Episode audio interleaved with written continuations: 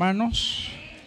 Qué gusto verles a, a muchos, ¿verdad? Porque este día era sueto en la mayoría de los casos. Esperábamos tener la casa llena, pero evidentemente, pues, este, algunos se fueron de parranda, ¿verdad?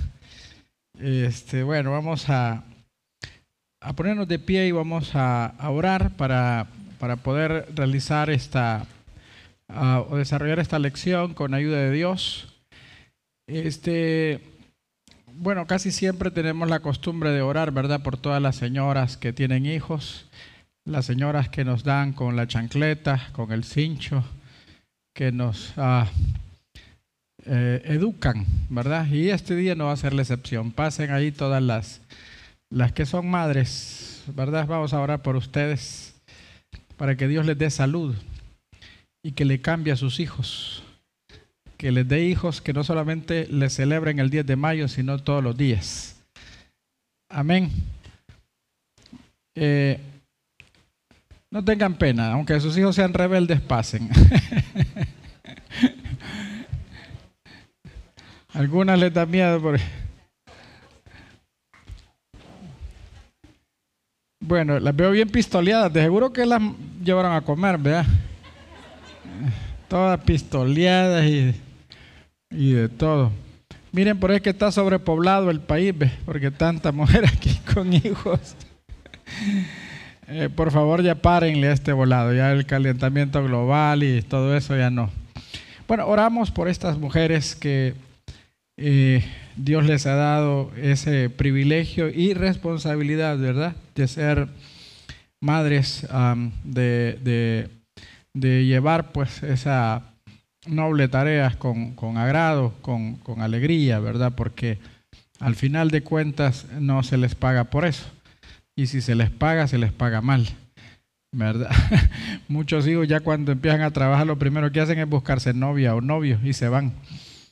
Así que que Dios les ayude a todos. Y oramos por estas mujeres. Padre que estás en los cielos, esta hermosa noche queremos poner a cada una de estas mujeres en tus manos, querido Dios.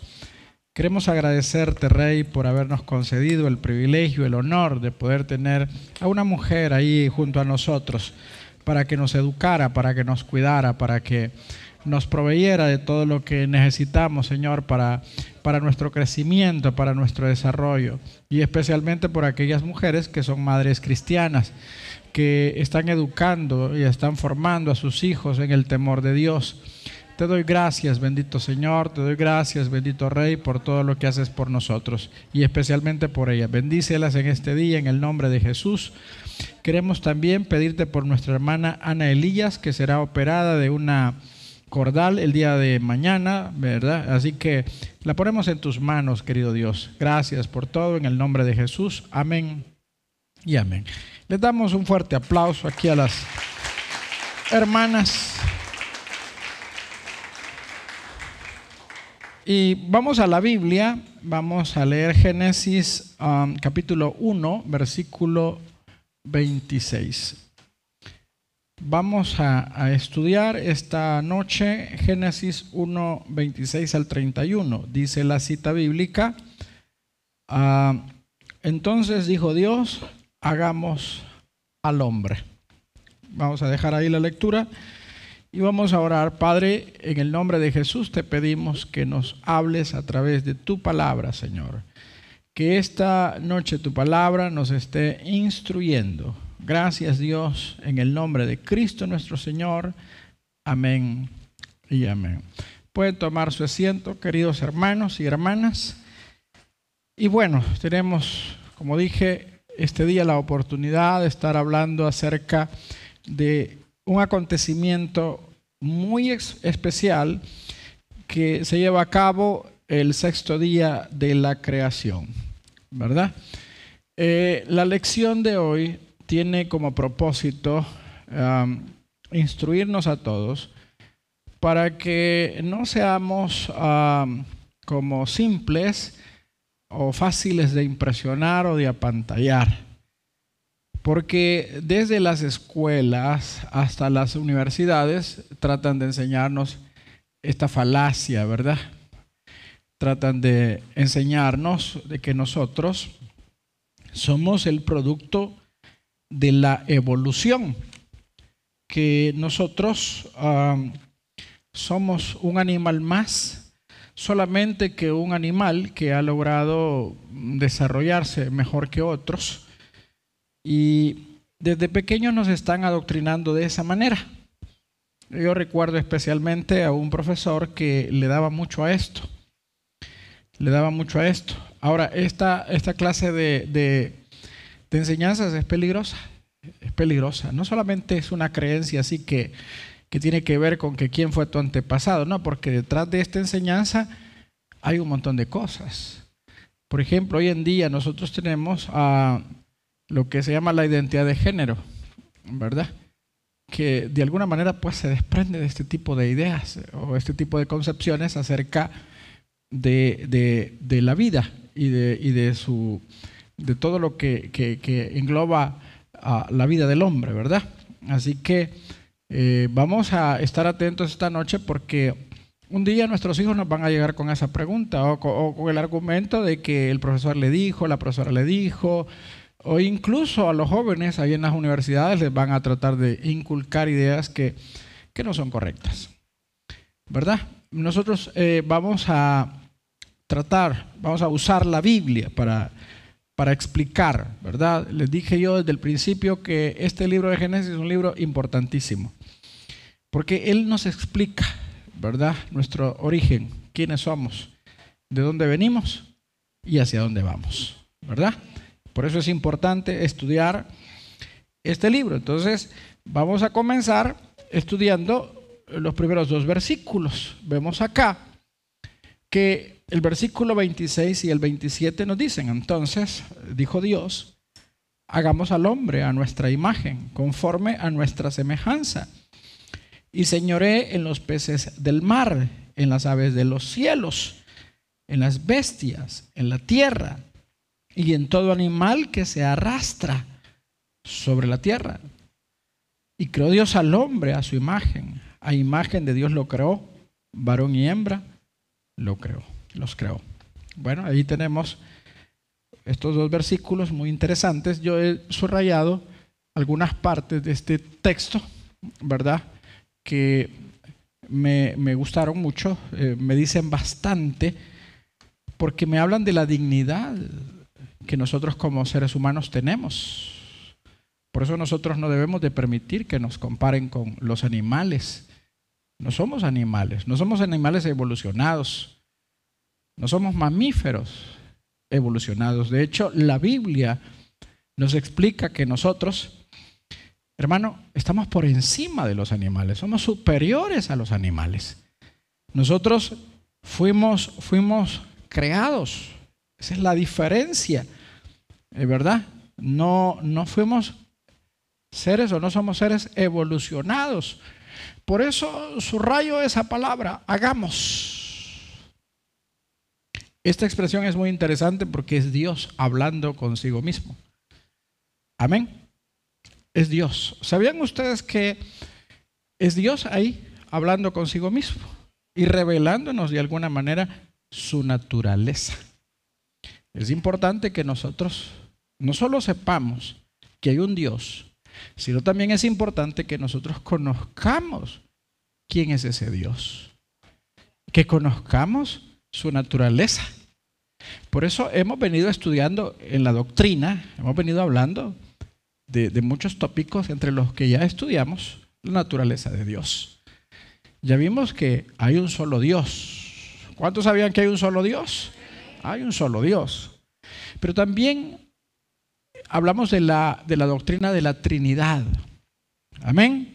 Vimos que ese Dios al que nosotros servimos y adoramos es un Dios trino, un Dios que subsiste en tres personas diferentes, ¿verdad? Padre, Hijo y Espíritu Santo, ¿verdad? Entonces, vimos su naturaleza, vimos sus atributos, Hemos conocido su obra también. Entonces, todo eso es importante que nosotros lo manejemos para que comprendamos también, ¿verdad? Que un Dios así, así de bueno, así de perfecto, así de justo, así de santo, así de poderoso, hermano querido, tiene el poder, la capacidad para crear personas. Y eso es lo que nos dice ese versículo. Entonces dijo Dios, hagamos, ¿verdad? Nosotros somos seres creados. Amén. Somos seres creados, no evolucionados. Ahora, es interesante que negar la creación es negar a Dios. Negar a Dios, ¿verdad? Al negar a Dios, estamos negando sus reglas, sus, sus, leyes. O sea, es intencional. Cuando alguien decide negar a Dios, no es por gusto. Hay una intención ahí. Porque de alguna manera la existencia de Dios nos hace responsables, porque su existencia nos revela que también ese Dios se ha manifestado, se ha expresado y nos ha dado a conocer su voluntad. Nos ha dicho lo que es bueno y lo que es malo. Nos ha dicho lo que podemos y lo que no podemos hacer.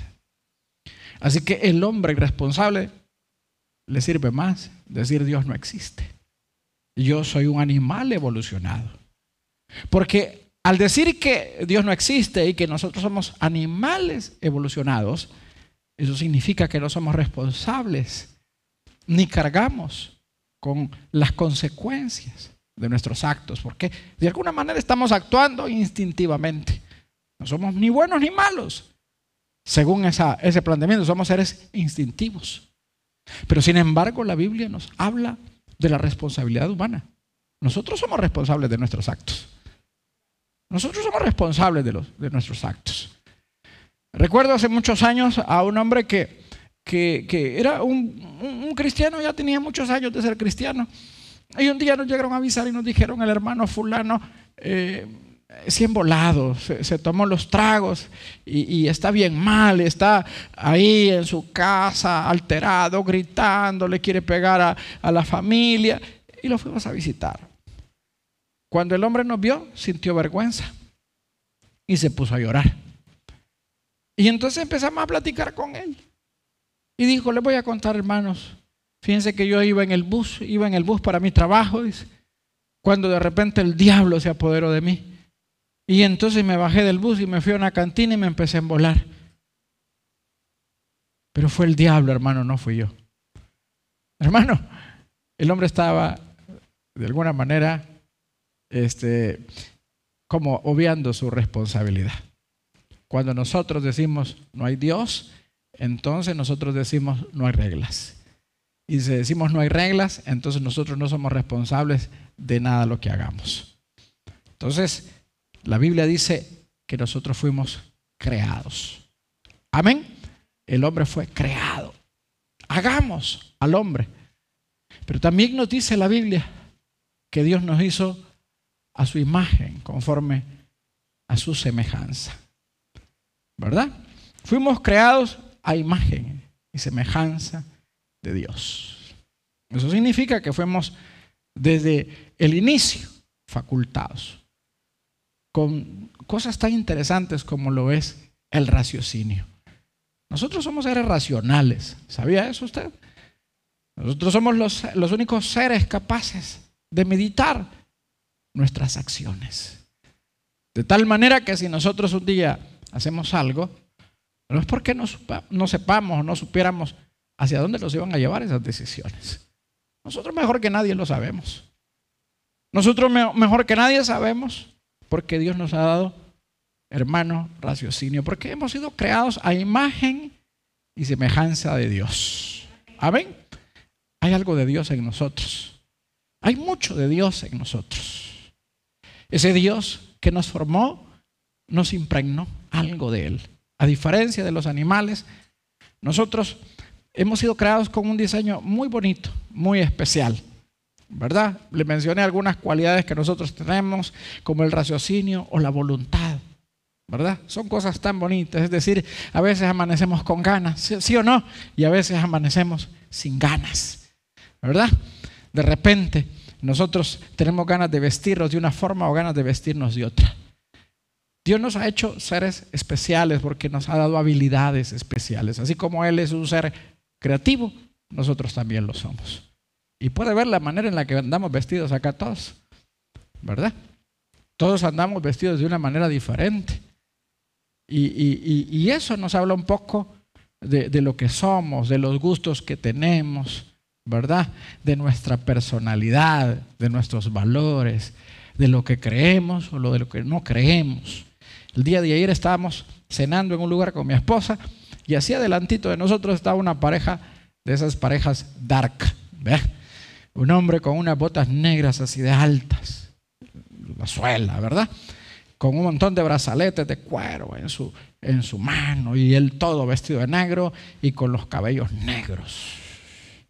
Ya un hombre grande, ¿verdad? Ya un hombre grande, no era un cipote, ya era un hombre grande. Entonces me llamó la atención, ¿verdad? Porque la novia igualita, él vestida me llamó mucho la atención porque dije yo, eh, estas personas son bien exóticas, bien, bien particulares, porque de alguna manera eso se ve bien o, se ve natural entre los jóvenes, pero no entre los viejos. Pero él ya era un hombre viejo, ya era un hombre grande. Ahí estaban cenando, ¿verdad? Entonces vemos acá que al, al ser creados a imagen y semejanza de Dios, eso nos convierte en personas o en seres diferentes a los animales o a las plantas. Hemos sido creados con capacidades especiales. Hemos sido creados para, para cosas grandes. No hemos sido creados para, para estar en el suelo o para ser mediocres o para ser infelices. Yo hablaba hace poco con unos hermanos acerca de la pobreza. Y, y, yo decía que la pobreza de alguna manera puede ser un estado transitorio, hasta cierto punto puede ser un estado transitorio, pero no significa que nosotros debamos quedarnos en la pobreza. Debamos vivir en la pobreza. O que debamos toda la vida nosotros estar inmersos en una condición triste y lamentable. Yo creo que Dios nos ha dado muchas habilidades. Yo creo que Dios nos ha dado muchas cualidades.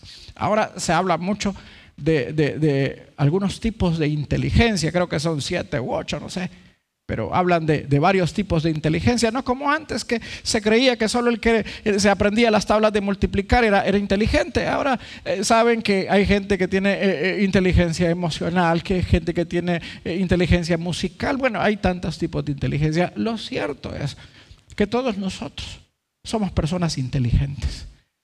Somos personas inteligentes, capaces de realizar grandes cosas, capaces, hermanos, de ser felices porque hay algo de Dios en nosotros. Algo que, que, nos lleva. Por ejemplo, recuerdo que cuando yo no era cristiano, yo era una persona muy infeliz porque yo tomaba decisiones muy erráticas. Todas mis decisiones eran, eran malas, eran, eran absurdas a veces. Pero a partir de que me entregué al Señor, hermano, el Señor me cambió el cassette. Y a partir de que el Señor me cambió el cassette, yo empecé a pensar un poco más mis decisiones. Por eso a mí me asusta, a veces a, muchos jóvenes acá en la iglesia me asustan, porque una de las cosas que yo recibí cuando recibí a Cristo fue, eh, hermano, el, discernimiento, el dominio propio, muchas cosas interesantes, muchas cosas interesantes. Por ejemplo, yo llegué a la iglesia de 23 años, de 23 años y, me casé hasta los 35. Y, y pasé 12 años soltero. Pero ¿por qué pasé 12 años soltero viendo que unos se casaban y otros no? Porque yo, pensaba y, yo decía, esto, esto no es una decisión que se deba tomar a la ligera. Esta, esta, no es una decisión que, se deba tomar solo porque, porque eh, eh, yo estoy pensando en que me puede dejar el tren, que yo estoy pensando en que, que quizá me voy a quedar solo. No, esto es una decisión importante que tiene que ser puesta en las manos de Dios. Y a partir de esa manera de pensar, una manera de pensar en la que ya no son mis instintos, ya no son mis emociones las que me controlan, sino la capacidad que Dios me ha dado. Hermano, me llevó pues a, esperarme, a esperarme, a estar quieto, a estar tranquilo, a, a tener tranquilidad, a tener paz, a no desesperarme, a no querer salir corriendo sino que a, saber de que Dios tenía un plan, que Dios tenía un propósito. Porque hermanos, Dios tiene un plan y un propósito con cada uno de nosotros. Entonces tenemos acá que no somos como los animales, ¿verdad? Que somos dominados por nuestros instintos. El ser humano tiene conciencia, tiene moral, ¿verdad? Somos distintos. Hemos sido creados por Dios para, para que nos vaya bien, para que, para que nos superemos. Y, que lo hemos hecho, hermano. Lo hemos hecho a, través de la historia, a través del tiempo. Basta nada más leer un poquito la historia y, acordarnos de cuando los hombres vivían en, en cuevas y ahora tenemos casas, algunas hasta con aires acondicionados. Pero gracias a, la parte de Dios que hay en nosotros. Amén. Y nosotros tenemos que pensar así y creer así que Dios nos ha dotado con potencial. Amén. ¿Cuántos creen que Dios los ha dotado con potencial de soñar? Fíjense que nosotros somos los únicos que soñamos, los que nos ponemos metas, los que trabajamos y luchamos en pro de esas metas. Qué bonito es que nosotros tengamos claro eso. No somos animales, somos seres pensantes, creados a imagen y semejanza de Dios. Es decir, Dios ha puesto potencial en nosotros. Luego dice, y señoré. Esto también es muy importante, ¿verdad? El hombre ha sido creado para señorear, ¿verdad? Ya dijimos que no somos animales, no somos otro animal ni animales evolucionados. Estamos por encima del resto de la creación. Hemos sido creados para la grandeza, hemos sido creados para administrar, porque la palabra señorear debemos entenderlo así, ¿verdad? Debemos entenderlo como que se nos ha puesto en un lugar especial, en una posición especial.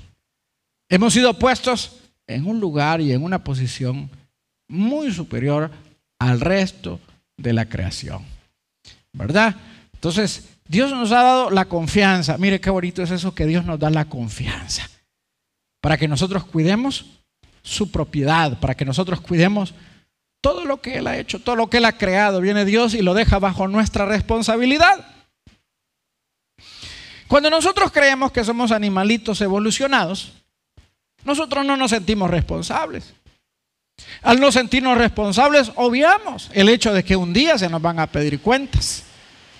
Pero lo cierto es que al dejarnos Dios una responsabilidad, eso implica que ese Dios un día nos va a llamar, nos va a sentar y nos va a pedir cuentas. Así que hermanos, esta responsabilidad de señorear sobre la creación es una responsabilidad grande y nos la debemos de tomar, pero muy, muy en serio. Somos responsables de señorear, de administrar, de cuidar, ¿verdad? De cuidar. Estamos puestos aquí por Dios para llevar las riendas, para llevar las riendas. Estamos puestos aquí por Dios para dar el pecho, para sacar la cara. Así que no debemos de estar lloriqueando ni quejándonos, sino nosotros tenemos que aprender a tomar decisiones.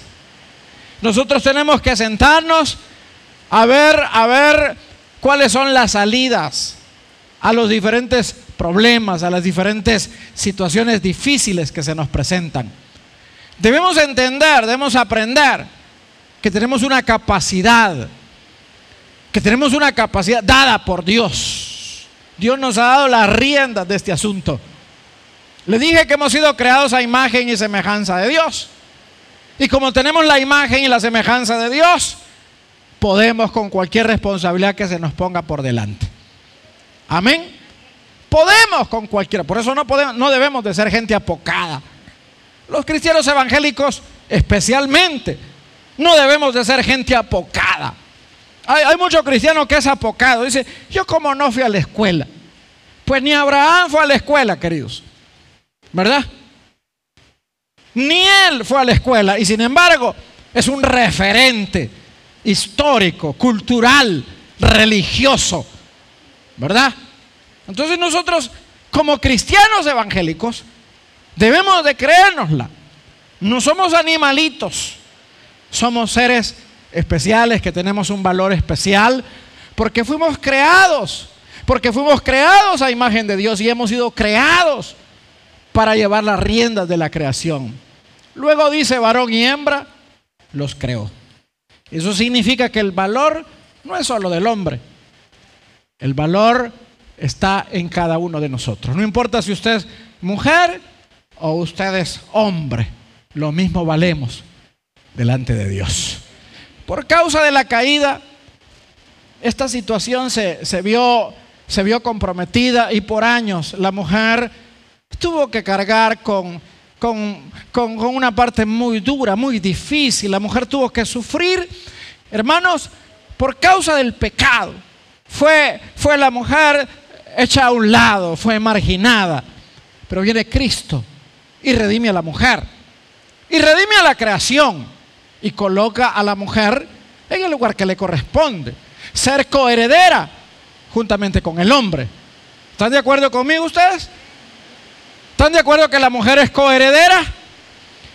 Por eso si usted, mire, nosotros tenemos claro, claro muchas cosas. Tenemos claras muchas cosas aquí en la iglesia. Por ejemplo, una de las cosas que tenemos claras es que el ministerio no es para mujeres. Yo así lo creo. Yo creo que el ministerio es una responsabilidad de hombres. No obstante, que el ministerio, nosotros así lo creemos, así lo enseñamos, que es solamente para hombres. No obstante, creemos que la mujer tiene un gran potencial que la mujer puede predicar. Y puede predicar en este púlpito, sin llevar un título de, de pastora o apóstola. Puede la mujer enseñar. De hecho, aquí en la iglesia, en muchas ocasiones hemos puesto a mujeres a enseñar, a instruir, a predicar. Lo hemos hecho en cultos generales, lo hemos hecho en cultos juveniles. Hemos entendido que la mujer aquí en la, en la iglesia tiene el mismo, el mismo valor que el hombre. Ahora mismo acaba de estar eh, ministrando, cosa que puede ser imposible en otra iglesia. En una iglesia así de corte muy machista, cosa que puede ser muy, muy difícil de que suceda en otro, en otro tipo de iglesia, lo es acá. Acaba de ministrar una señora, una señora ya mayor, acaba de estar ministrando, ¿verdad? Porque para nosotros eso no es ningún problema. Sí explicamos de que los ministerios son de hombres, pero ministrar lo puede hacer cualquiera, cualquier mujer. Predicar, dirigir. Y es porque todos tenemos un valor, un valor ahí eh, exclusivo, especial. Un valor que Dios nos ha dado por diseño. ¿Verdad? Dios nos ha dado ese valor y somos personas especiales. ¿Cuántos lo creen? ¿Cuántos creen que son especiales? Uno no debe andar por la calle creyendo que uno, que uno no es nada, que uno es una basura. Un día estaba escuchando una canción de, de, labios de una mujer que decía, soy basurita, soy basurita. Y pensaba yo, qué terrible puede ser escuchar música o escuchar a personas que nos quieren enseñar otra cosa distinta a lo que la escritura nos enseña. Porque la escritura nos enseña que nosotros valemos y valemos mucho. La escritura nos enseña que nosotros podemos lograr muchas cosas, que podemos alcanzar nuestras metas, que podemos ser felices. ¿Por qué? Porque Dios nos ha diseñado con esa capacidad. Dios nos ha diseñado con ese potencial. Y nosotros tenemos que entenderlo, aceptarlo, hermano, y practicarlo. Amén. Así que aquí que no debe de haber gente acomplejada. Que porque no fui a la escuela. Que porque soy muy chaparro. Que porque soy muy grande. Que porque soy muy gordo. Que porque esto. Que por el otro. Hermano precioso. Si gustan cierren las ventanas. Hay gente que les está afectando ya. Y enciendan el aire acondicionado, por favor. Y si no hay, pongan uno. Bueno. Vamos a, esperar que se acomoden los voluntarios y seguimos. Entonces tenemos acá en primer lugar la dignidad, algo con lo que fuimos creados. No es algo que nos tengan que dar, lo traemos en nosotros. Amén. No es algo que usted se tenga que ganar. Por diseño usted lo trae. Amén. Usted no es alguien que debe andar mendigando respeto. Usted se lo merece porque es hijo de Dios.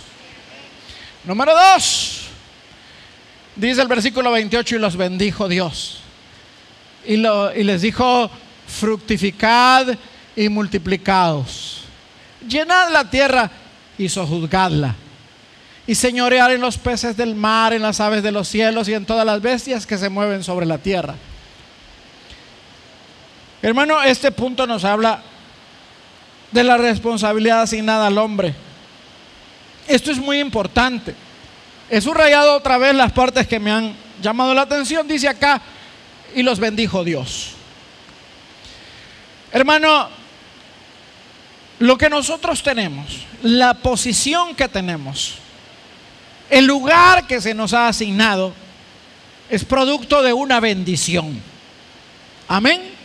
Nosotros servimos a un Dios bueno, a un Dios maravilloso. Servimos a un ser especial, grande, maravilloso, misericordioso y bueno, el cual nos ha dado una posición, nos ha colocado en una posición tan linda.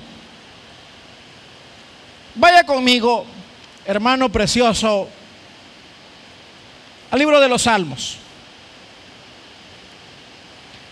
Y vea en el Salmo 8 lo que nos dice la Biblia. Dice el Salmo 8, oh Jehová Señor nuestro, cuán glorioso es tu nombre en toda la tierra. Has puesto tu gloria sobre los cielos. De la boca de los niños y de los que maman fundaste la fortaleza. A causa de tus enemigos para hacer callar al enemigo y al vengativo cuando veo tus cielos, obra de tus dedos, la luna y las estrellas que tú formaste, digo, ¿qué es el hombre para que tengas él memoria y el Hijo del Hombre para que lo visites? Le has hecho poco menor que los ángeles y lo coronaste de gloria y de honra. Le hiciste señorear sobre las obras de tus manos. Todo lo pusiste debajo de sus pies. Ovejas y bueyes, todo ello y asimismo las bestias del campo y las aves de los cielos y los peces del mar, todo cuanto pasa por los senderos del mar. Oh Jehová, Señor nuestro, cuán grande es tu nombre en toda la tierra. Aquí el salmista está alabando a Dios porque Dios ha sido bueno y nos ha dado una posición muy especial, una dignidad muy especial. Nos ha bendecido, Dios nos ha bendecido, queridos hermanos. No somos como las bestias, no somos como los animales. Dios nos ha hecho personas especiales y esa es una bendición. Nunca se olvide de eso. Y de entre los que estamos acá, Dios nos ha bendecido aún más, porque tenemos diferentes clases de bendiciones. Algunos tienen la bendición de ser papás, de ser papás. Otros tienen la bendición de ser profesionales otros la bendición de ser jefes. Lo cierto es que hemos sido bendecidos por Dios. Pero no se olvide algo importante, querido. Y es que la bendición también es una responsabilidad. El que Dios haya depositado su confianza en nosotros. El que Dios nos haya, nos haya dado semejante privilegio. Eso conlleva una responsabilidad. La bendición conlleva, toda bendición conlleva responsabilidades. A la mayoría de nosotros nos gustan las bendiciones, pero no nos gustan las responsabilidades que vienen con las bendiciones. Las bendiciones son lindas, pero con la bendición hay una responsabilidad. Y nosotros tenemos que tener claro eso. Encontrar una esposa es una bendición yo creo que todos los hombres que tienen esposa se sienten alegres porque Dios les ha dado su esposa. Pero es una responsabilidad. Porque hay que cuidarla. Porque hay que proveerle. Porque hay que amarla. Porque hay que respetarla. Y viceversa, también las mujeres han sido bendecidas por Dios. Entonces, vemos acá que Dios bendice pero esa bendición tiene que ser puesta en una, en una dimensión correcta. Esa, esa bendición tiene que ser puesta de una manera correcta y entendida de una manera correcta. Somos benditos de Dios, pero somos responsables por ser benditos de Dios. tenemos cerebro. Es una bendición. Somos seres pensantes. Eso es una bendición. Tenemos voluntad. Eso es una bendición. Podemos caminar, podemos hablar, esa es una bendición. Nos podemos comunicar. Es una bendición comunicarse. Por ejemplo, los perritos tienen dificultades para comunicarse entre ellos. Aunque usted hable con ellos, en realidad ellos no le entienden. Por más que usted hable con ellos, no le entienden. Partes le entenderán. Por eso, aunque usted les diga algo, ellos no captan. Pero entre seres humanos nos podemos comunicar, podemos hablar. Incluso nos podemos comunicar a través de gestos, expresiones. Es una bendición esa. Pero es una responsabilidad. Si tenemos la bendición de podernos comunicar y de repente no nos comunicamos, hermano, estamos fallando, no estamos haciendo buen uso de la bendición entre parejas. Dios nos ha dado el habla, nos ha dado el lenguaje, la capacidad de comunicarnos y hay muchas parejas que no se comunican. No se comunican, no hablan, no se expresan no comparten sus sentimientos, sus alegrías, sus emociones, sus tristezas, sus enojos, no las comparten. Se lo guardan, tienen la bendición, pero no la aprovechan. Hermano, tenemos la bendición de poder caminar, de poder pensar. No somos como los animalitos. Hemos sido bendecidos por Dios. Muchos de nosotros sabemos, por ejemplo, qué cosas nos hacen daño, qué cosas no comer. Sabemos qué tipo de hábitos son dañinos, qué tipo de juntas son dañinas, qué tipo de conversaciones son dañinas. Pero no hacemos uso de esa bendición, de esa capacidad. Hermano, y por eso estamos pagando las consecuencias de nuestras malas decisiones de no hacer uso correcto de esa bendición, de esa, de esa capacidad de razonar que Dios nos ha dado. ¿A cuántas mujeres les va mal? Porque no escogen bien a su pareja. ¿Cuántas mujeres hay que tienen un hijo de uno, hijo de otro, hijo de otro, hijo de otro? Pero ¿será que han tenido mala suerte? ¿Será que han tenido mala suerte? Y es que yo nací salada, dicen algunas. ¿O es que usted no ha hecho buen uso de los recursos que Dios les ha dado? ¿Ah? Tenemos hijos desobedientes, rebeldes, malcriados. ¿Y qué pasó ahí? ¿Por qué me salieron malcriados? Ay, es que estos tiempos son difíciles. No, queridos. Lo que pasa es que no hemos entendido que una bendición conlleva responsabilidad. Amén con nuestra economía y con tantas cosas. Luego vemos acá que dice fructificad y multiplicados. Solo la parte multiplicados entendimos. Y no entendimos fructificad. Sean fructíferos. Sean prósperos. Salgan adelante, supérense desarrollense, establezcanse. A mí me, gusta mucho indagar un poco, leer un poco acerca de otras culturas. Porque hay países donde hay gente que vive muy bien, que son culturas muy desarrolladas, que son culturas muy avanzadas, que tienen un pensamiento muy, muy, muy, muy interesante.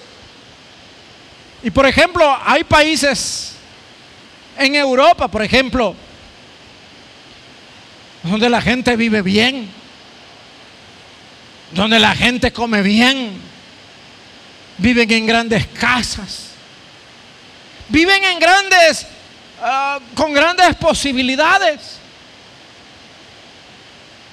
Pero a diferencia del latino que vivimos en extrema pobreza,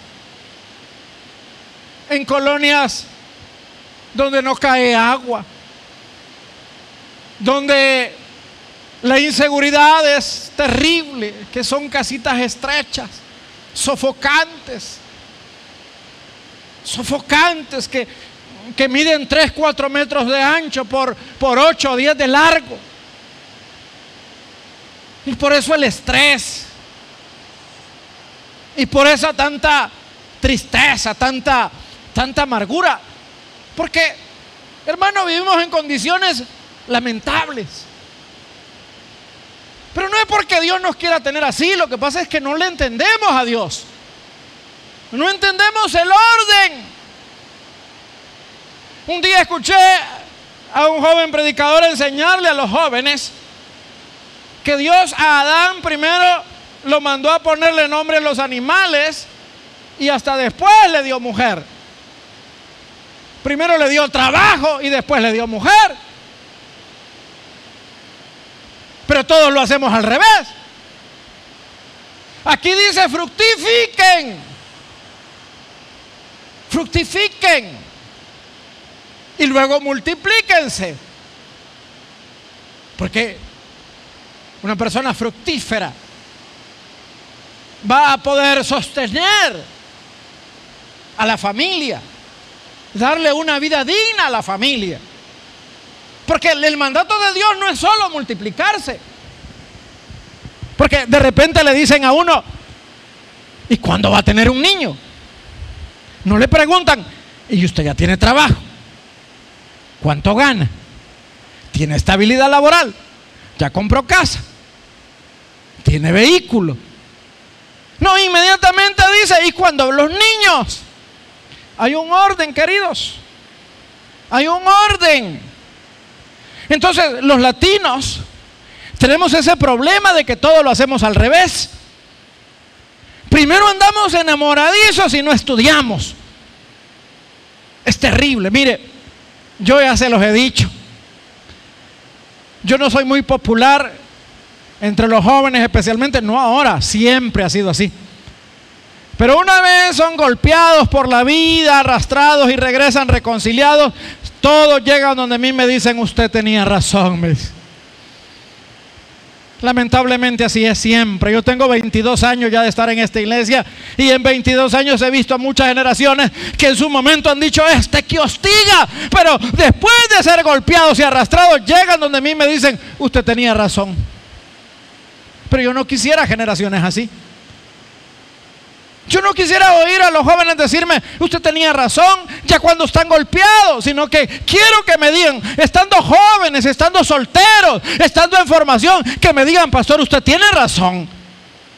Yo antes de andar buscando novia o novio, tengo que coronar una carrera. Tengo que terminar una carrera, tengo que emprender un negocio. Tengo que tener estabilidad. Porque luego con el matrimonio vienen las responsabilidades. Así está la, orden, fructificad y multiplicaos. Pero hay un orden. Hay un orden. Mire, casi la mayoría, cuando ya estamos de 40, 45 años y recordamos nuestra infancia, decimos éramos pobres pero felices. Decimos casi todos porque sufrimos de amnesia. Porque cuando andábamos chuñas, con hambre, deseando que nos llevaran al parque, que nos compraran ropa, que nos, que nos dieran de comer, que nos trataran bien, nos, estábamos amargados en esa época. Usted no sabe la cantidad de jóvenes que están amargados con sus papás, porque sus papás solo se dedicaron a, a multiplicarse sin pensar que se necesitan condiciones para la multiplicación. Se necesitan condiciones. Nosotros con mi hermano dormíamos los dos en la misma cama. Pero un día yo estaba desesperado. Vi una tijera donde mi abuela y le dije a mi abuela que me regalara la tijera. Y en la casa me dijeron, no hay espacio para otra cama. Pero es una tijera. Yo la guardo y la, y la, cierro y, la saco cada día y desde chiquito. Yo andaba con mi tijera. Llegaba la noche, la abría y dormía en la tijera. Y en la mañana la cerraba y la guardaba porque no cabía en la casa. Y estaba enamorado de mi tijera porque mi tijera me dio independencia. Yo tuve independencia desde chiquito gracias a mi tijera. Hasta que un día se pudrió. Y a medianoche se rompió. Y azoté. Volví a la esclavitud. Pero hermano, ¿cuántos de nosotros no hemos pasado por situaciones tristes, lamentables? Porque no entendieron que primero hay que ser fructífero y después hay que multiplicarse. Oiga, la responsabilidad asignada al hombre, multiplíquense, pero primero fructifiquen. Llenad la tierra, dice. Ojo, según la Organización Mundial de la Salud y los censos, ya la llenamos, señores. Llenad la tierra, ya está llena, señores. ¿No se han dado cuenta en las mañanas que vamos para el trabajo? ¿No se ha dado cuenta en los supermercados las colas que se hacen? ¿No se ha dado cuenta en los centros comerciales que no hay parqueo? ¿No se ha fijado en los buses cómo van de llenos? ¿Ah? La tierra ya la llenamos, señores. No agarren esto como tarea. Pero luego dice, sojuzgadla. Y señorear en los peces del mar, en las aves de los cielos y en todas las bestias que se mueven sobre la tierra. Sojuzgadla, administrenla. La tierra la tenemos que administrar. Dios nos ha dado todo lo necesario para que nosotros administremos. No sé si a algún músico se le ocurre de que si azota y moja los instrumentos podrían dañarlos. Pregunto, ¿verdad? Le vamos a dar espacio, tal vez cierren las ventanas. Pero rapidito, seco. O gordo mejor, ¿verdad? Ya no lo vean a él, ya está casado. Véanme a mí, estoy casado pero estoy predicando. Entonces tenemos que, Dios nos da la responsabilidad de administrar su creación. Administrar es cuidar. Administrar es cuidar. Administrar es hacernos responsables. A veces culpamos a Dios por lo que nos pasa. La pobreza, muchas veces se la adjudicamos a Dios y la pobreza no es responsabilidad de Dios. A veces es parte de nuestra pereza o de nuestras malas decisiones. Como le digo, ¿cómo no va a vivir en pobreza una mujer que no se preparó, que decidió enamorarse, decidió no saber escoger? le pegaron el cipote, una vez le pegaron el cipote, la dejaron, va y vuelve a enamorarse de otro, repite la historia, le pegan otro, va, se enamora de otro, repite la historia y le pegan otro, ¿es culpa de Dios eso, hermano? O un hombre que pega un bicho aquí, pega un bicho allá, pega por acá, pega por allá y a todos los topan en la Procuraduría. ¿Ah?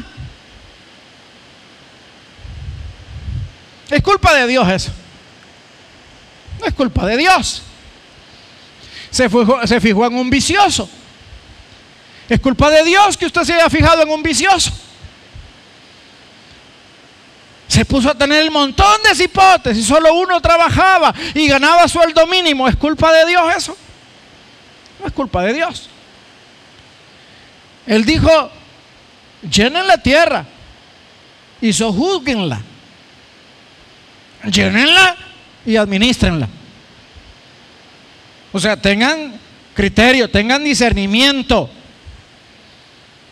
Administren. Nos ha hecho seres inteligentes, ¿o no? Uno sabe cuándo parar. Uno sabe cuándo parar. Yo he oído expresiones de señoras que dicen, ay, ya me hace falta chinear. Se les olvida que esos que ahorita chinean, un día le van a pedir para que les dé para la universidad. Crecen, no se quedan chiquitos, no se quedan enanos. Crecen. juzguen. Queridos hermanos, la responsabilidad de cómo vivimos. Hablé de la salud, de cómo la cuidamos. Cero actividad física para todo taxi, para todo carro, para todo Uber. No caminamos, no hacemos ningún tipo de ejercicio. Y después se nos duermen las manos, se nos duermen los pies. Nos cansamos. Señor, ayúdame. ¿Por qué me has abandonado? ¿Ah? ¿Es culpa de Dios eso? No, Él dice, administrenla. Por eso les he dado cerebro. ¿Quiénes saben que, que, fumar es malo, queridos? Hasta los bolos lo saben, los fumadores lo saben. Yo tenía un amigo que cuando era joven llegaba a la tienda y le decía a la persona eh, que vendía cigarros, deme un cáncer, le decía. Deme un cáncer. Él de chiste lo agarraba, pero recién lo vi en efecto, después de 30 años le pegó. Se cumplió lo que él decía. Ahora, ¿es culpa de Dios eso? Mire cómo han salido ofertas hoy por el Día de la Madre. ¿A cuántas le compraron un, un televisor de 42 pulgadas este día? Porque la cuota estaba chiquita. ¿A cuántas les compraron lavadora? ¿Ah? E, esa compra no programada va a reducir la capacidad de ingresos o, los ingresos los va a diezmar. Ya no van a salir a chotear, ya cero pupusas. Pero es culpa de Dios eso, queridos. Es culpa nuestra. Sojúzguenla. Para eso les he dado inteligencia. Para eso les he dado habilidades. Para eso. No, no estén lloriqueando conmigo. Eso es lo que está diciendo Dios. Es tu responsabilidad. No me vengas lloriqueando. Cuando viste la oferta en el almacén y te fuiste a comprarlo porque estaba en oferta y después te diste cuenta que te gastaste lo de la mensualidad de la universidad y estás esperando un milagro, ¿crees que Dios te va a hacer un milagro por eso? ¿Ah? ¿Dios te va a pagar mágicamente las tarjetas de crédito? ¿Ah? ¿Crees que Dios va a hacer eso? No. Es más, la parábola de los talentos nos enseña que al que no supo administrar, le van a quitar lo que le confiaron y se lo van a dar al que sabe administrar. Por eso usted va a ver que hay gente que va para arriba, que va para arriba, que no para. Y yo, ¿cómo oro? ¿Cómo oro, Señor? Y mira aquel que no ora, casi no ora y mira cómo le das. Lo que pasa es que aquel casi no ora, pero ya le entendió a Dios de qué se trata el asunto. Y vos llorás, llorás, llorás, llorás, llorás, llorás, pero no haces caso. No has entendido que la responsabilidad es tuya. No seamos tan románticos. La responsabilidad es nuestra. Una mala mujer no es culpa de Dios, es tu culpa. Un mal hombre no es culpa, es tu culpa. Y para eso te dio Dios cerebro para que te fijes, para que analices. Uno no tiene que ser tan, tan pan con chumpe. Si usted me dice que sí, voy a la iglesia. Ah, pan con chumpe. Lo está haciendo para ganarte, para lograrte. Una vez te logró, ya le va a valer chonga. Ay, pero es que. Ay. Sojúzguenla, Señor. Mira, cambia a mi marido. Y yo, ¿cómo lo voy a andar cambiando? Si vos lo escogiste. Cambiame la mujer, Señor. Mira qué brava. Vos le escogiste. ¿Se entiende esa parte, hermano? Ah, espero que sí. Número cuatro, la provisión de Dios para su creación. Y dijo Dios aquí que os he dado toda planta que da semilla, que está sobre la tierra, y todo árbol en que hay fruto que da semilla, os serán para comer. Y a toda bestia de la tierra, y a todas las aves de los cielos, y a todo lo que se arrastra sobre la tierra, en que hay vida, toda planta verde le será para comer. Y fue así. Esto nos habla de la provisión de Dios para su creación. En primer lugar, ¿verdad? Dios culmina su creación, pero le establece reglas. Amén. La muerte nunca estuvo en los planes de Dios. Nunca jamás. Dios sabía que el, hombre estaba dotado de un cuerpo y que necesitaba alimentar ese cuerpo, ¿verdad? Por eso le establece ah, a través del mandamiento de qué se debe de alimentar. Óigame, en un principio Dios nos creó, hermanos, vegetarianos, ¿verdad? Plantitas. Y es lo que menos comemos. ¿A cuántas las llevaron a celebrar el Día de la Madre? Pero quiero que sean honestas. Levanten la mano. ¿Cuántas fueron? ¿Y cuántas pidieron carne? ¿O pollo? ¿Quiénes pidieron una buena ensalada de espinaca? ¿Ah? Nadie, ¿verdad? Es que no hacemos caso. No hacemos caso. Solo le echamos pupusas, carne, fritos. Pero ahí dice Dios que comamos semillitas. Comamos semillitas, plantas, semillas, frutos. ¿Verdad? Sí, esa debería ser nuestra dieta, por lo menos en la mayor de las, de las ocasiones. Nosotros tenemos con mi esposa, bueno, a mí todavía se me va la piscucha por ratos, pero tenemos la costumbre que los días lunes o viernes que vamos al gimnasio por la tarde, después de ir al gimnasio, nos vamos a comer una ensaladita. Bueno, yo una ensaladita y una hamburguesa. A veces me acompaña con ensaladas, a veces. Pero generalmente hamburguesa y ensalada. Pero le digo yo a ella que aparte de que todo y lo que quiera, eh, cuando hacemos esa rutina de que vamos al gimnasio por la tarde, nos bañamos en el gimnasio, vamos a cenar, yo llego a la casa y esa es cuestión de segundos, hermano, de que yo entro en un estado de coma. Me duermo. Mi cuerpo se relaja, caigo en un profundo sueño. No siento pesadez, no siento, siento una delicia. Pero hubo un tiempo donde a mí me despertaba el reflujo gástrico. ¿Ya les ha pasado? Que se les vienen los ácidos. ¿Ah? Y se levanta tosiendo uno. la carne, O anda todo el día uno. quizás los platos fritos, el curtido, el vinagre, el chicharrón.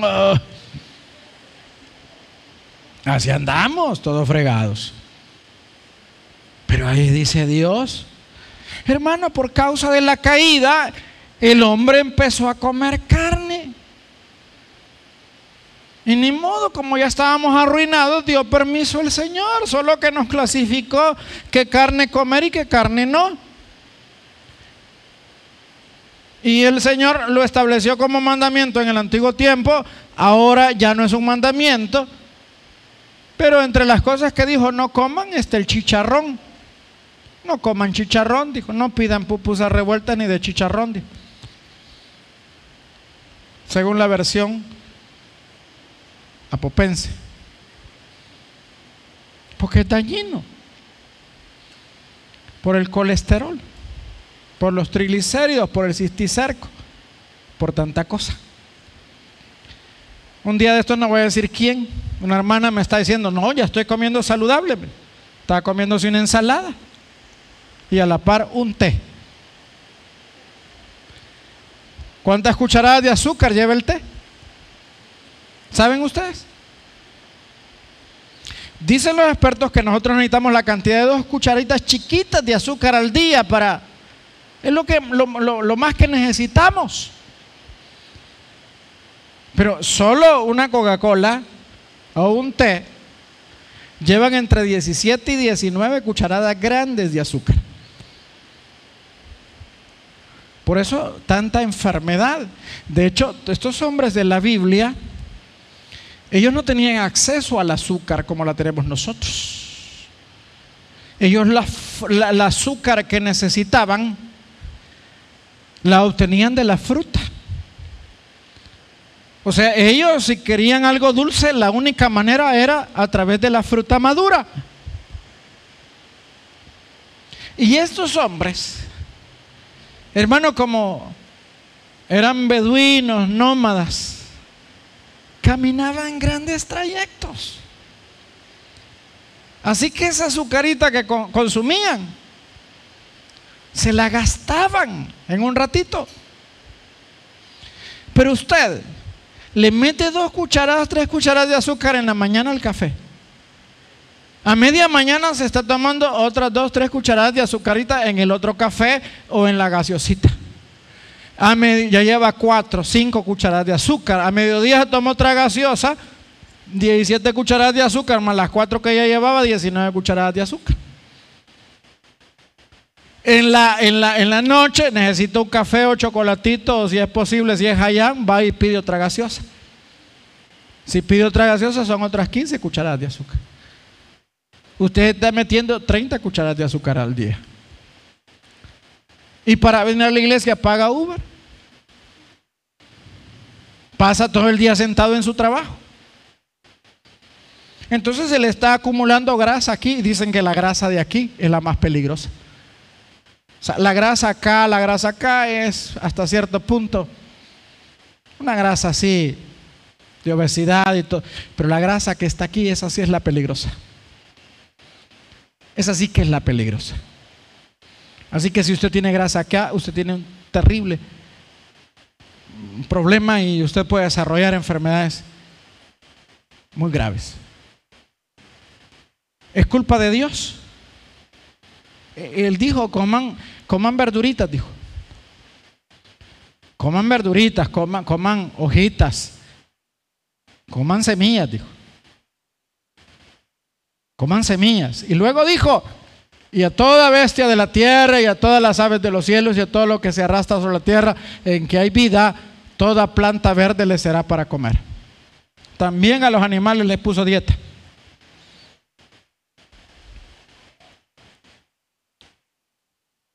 Porque Dios siempre ha sido defensor de la vida.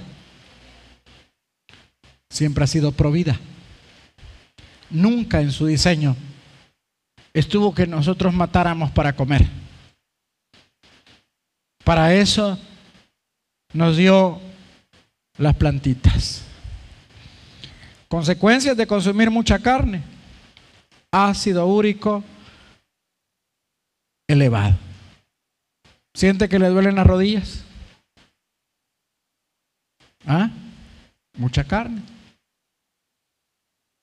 Mucha carne, poco ejercicio. Entonces vea, nuestro problema es que no seguimos las instrucciones. Ese es nuestro gran problema. Y, y, lo peor es que ni siquiera vamos al manual que nos da las instrucciones. Yo estuve en un congreso hace poco, hace unos días, y estuve platicando con cerca de cinco pastores en diferentes tiempos. Y, de esos cinco pastores con los que estuve platicando, bueno, platiqué con más, pero hubo cinco, cinco o seis que eran diabéticos. Y esa cosa hoy se ha vuelto tan común.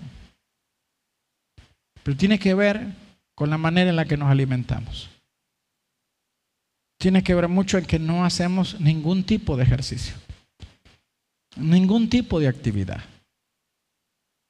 Hermano, Génesis nos habla de nuestros orígenes, de nuestro diseño, de cómo hemos sido formados por Dios y cómo vamos a funcionar bien si seguimos las reglas de Dios. Amén. ¿Se ha fijado que hoy es bien común gente con lentes? ¿Sí? ¿Sabe a qué se debe eso? Yo nací con este, defecto, en mis tiempos yo era un fenómeno.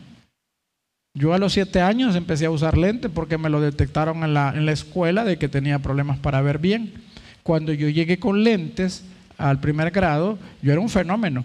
Empezaron los apodos. Pero hoy en día eso ya no es. No es extraño. Todo el mundo usa lentes. En mi época, no todo el mundo tenía televisor. Ahora todo el mundo tiene televisor. En mi época no había celulares. Hoy todo el mundo tiene un celular. De hecho, hay otro tipo de enfermedades que se van a desarrollar a causa de los celulares. Problemas acá con la, con la espalda, la columna, con los dedos. Va a haber algún tipo de problemas de artritis serios eh, o, o deformidades. Pero es porque no estamos siguiendo el diseño de Dios. No estamos siguiendo el diseño de Dios. Y Dios no nos va a contestar oraciones por cosas que nosotros mismos podemos evitar. Porque entonces Dios sería un orejón, un alcahueto, cosa que Dios no es. Amén. Hay oraciones que Dios no nos va a contestar. Porque está en nuestra decisión, en nuestra voluntad, mejorar o empeorar. Uno de los pastores con los que yo estaba consumiendo, eh, allí los alimentos cerca, de repente llevaron un postre muy dulce y se lo comió. Y le dijo la, la, directora de él, le dijo, ay, si lo viera su esposa, le dijo, ya lo hubiera regañado. Y me le quedé viendo y le dije, ¿y por qué? Le digo, ay, que soy diabético, hermano, y esto me hace daño. Y así se lo comió. Sí, me dijo, ¿y el pastor? Y le digo, hermano, y a usted lo tiene que andar regañando su mujer para hacer caso, le dije.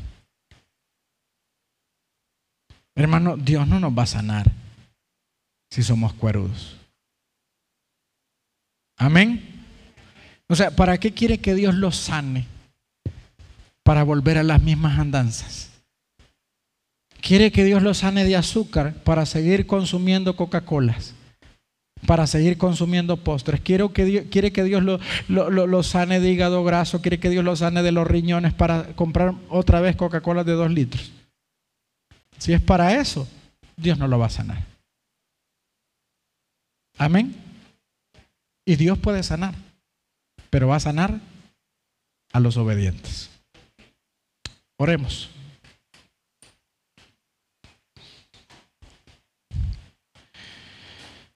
Versículo 31 dice, y vio Dios todo lo que había hecho, y aquí era bueno en gran manera.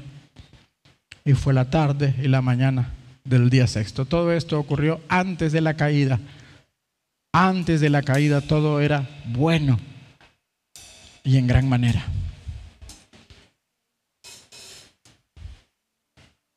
Antes de la caída todo era bueno y en gran manera.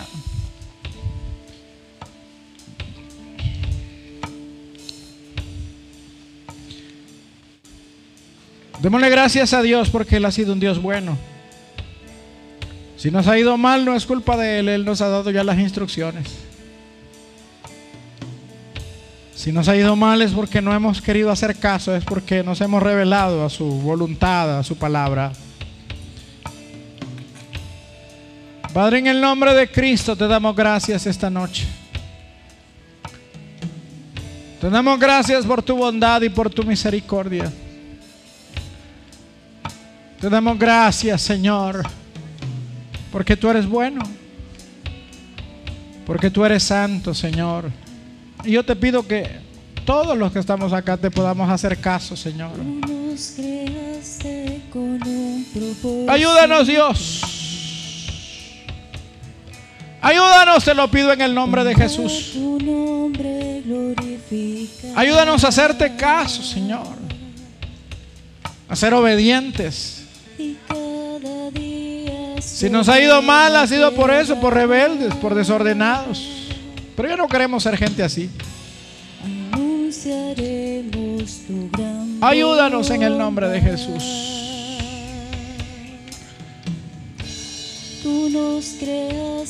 Póngase de pie esta noche. Dele gracias a Dios porque Él ha sido bueno.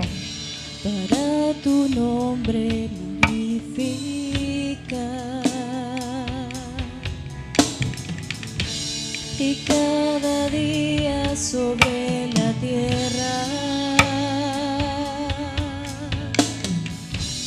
proclamaremos tu majestad. Aleluya. Queremos darte gloria y honor, queremos darte la adoración,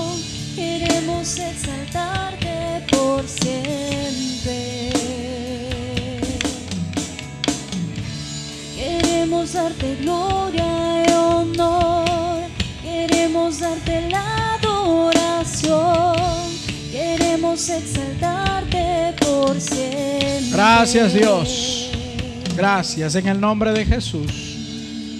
Gracias. Amén. Y amén.